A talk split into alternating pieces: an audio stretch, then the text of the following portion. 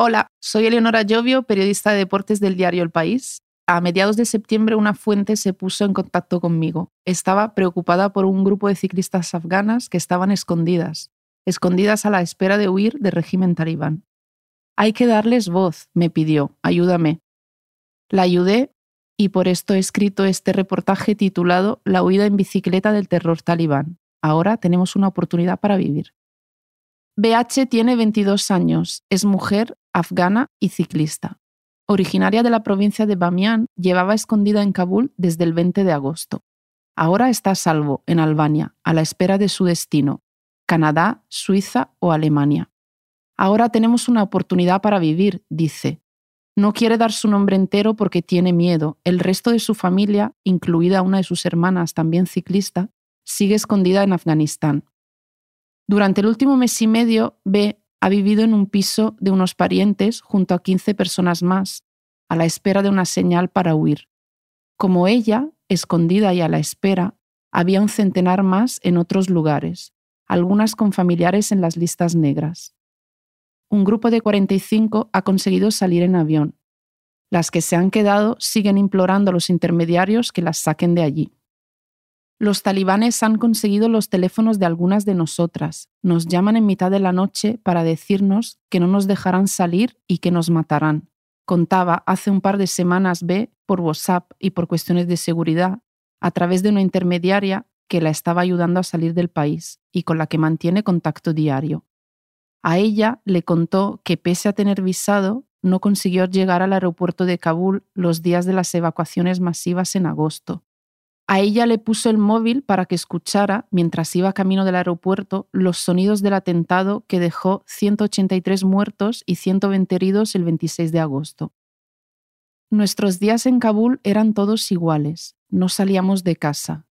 Éramos 15, apretadas, pero no importaba porque nos sentíamos algo más protegidas, cuenta B.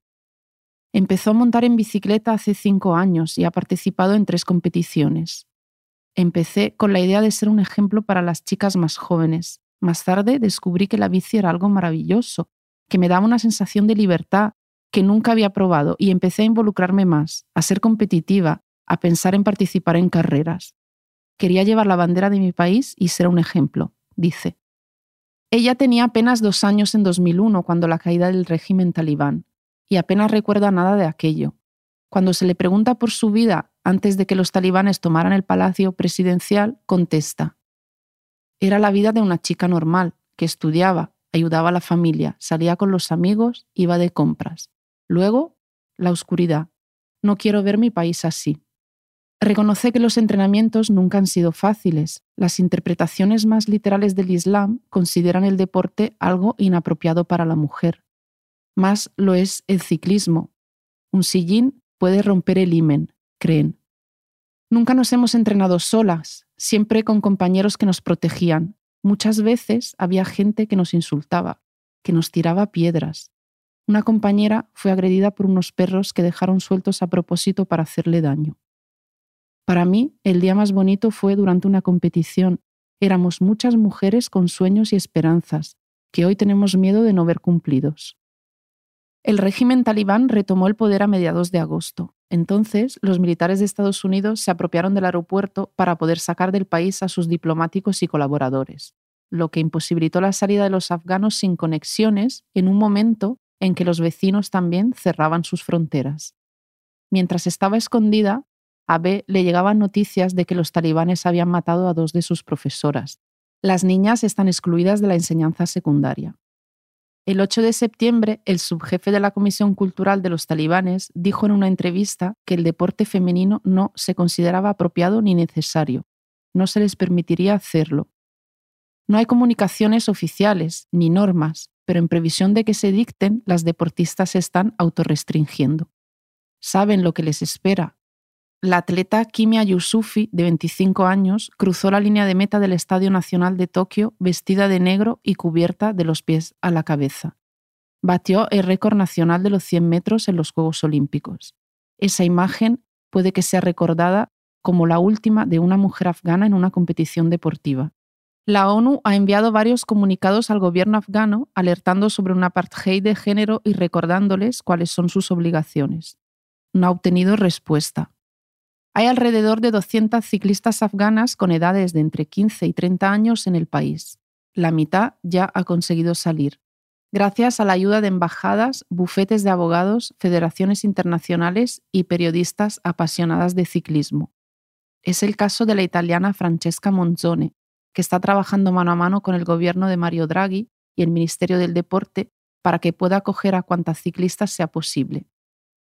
Otras tantas han conseguido salir gracias también a la ayuda de activistas como Shannon Galpin, productora del documental Afghan Cycles. Galpin, norteamericana de 47 años, es la fundadora de Mountain to Mountain, una organización sin fines de lucro que ayuda a las mujeres en zonas de conflicto. Trabajó en Afganistán durante 13 años y es la primera mujer que recorrió ese país en una bicicleta de montaña. Tenía curiosidad por explorar el país en bicicleta, era una forma diferente de verlo, de interactuar con los afganos y de explorar la barrera de género que impedía a las mujeres y niñas afganas andar en bicicleta. Cada vez que preguntaba por qué las mujeres afganas no podían ir en bicicleta, me decían, no es apropiado, no está permitido, no es nuestra cultura pero las razones eran difíciles de entender. Se consideraba obsceno que las mujeres se sentaran ahorcajadas en un sillín. Existe una creencia profundamente arraigada de que ir en bicicleta puede comprometer la virginidad y el honor de una mujer, cuenta a El País. Galpin recuerda que hace un siglo, cuando las mujeres comenzaron a montar en bici en el Reino Unido, fueron tildadas de promiscuas y rebeldes. No se desanimó encontró mujeres que andaban en bicicleta y ella misma proporcionó material al equipo nacional femenino. En la actualidad, a través de la Organización de Derechos Humanos y Pro Bono, ha creado un programa global para que las mujeres afganas, a través de la bicicleta, puedan seguir conectadas en sus nuevos hogares. No quiero que estas chicas que tiraron las bicicletas, quemaron su ropa, borraron sus perfiles de redes sociales y a menudo destruyeron toda evidencia de quiénes son, abandonen el lenguaje y la identidad común. Dorothy Estrada Tank es una de las cinco mujeres que forma parte del grupo de trabajo de la ONU sobre discriminación contra las mujeres y las niñas. Está especialmente preocupada por la situación de las deportistas y en este caso de las ciclistas afganas. Son mujeres que tienen miedo al castigo, al ostracismo, a la violencia. En los comunicados que hemos ido sacando hemos invitado a la industria del ciclismo a que no mire para otro lado y tome medidas específicas y a los estados que consideren la posibilidad de darles refugio. Dorothy cuenta que enviaron un comunicado al gobierno de Afganistán condenando la prohibición de que las mujeres hagan deporte. Afganistán forma parte de la Convención sobre la Eliminación de Discriminación contra la Mujer. En 2003 se adhirió a ese tratado internacional y tiene obligaciones específicas. No hubo respuesta a ninguna de las comunicaciones que hicieron.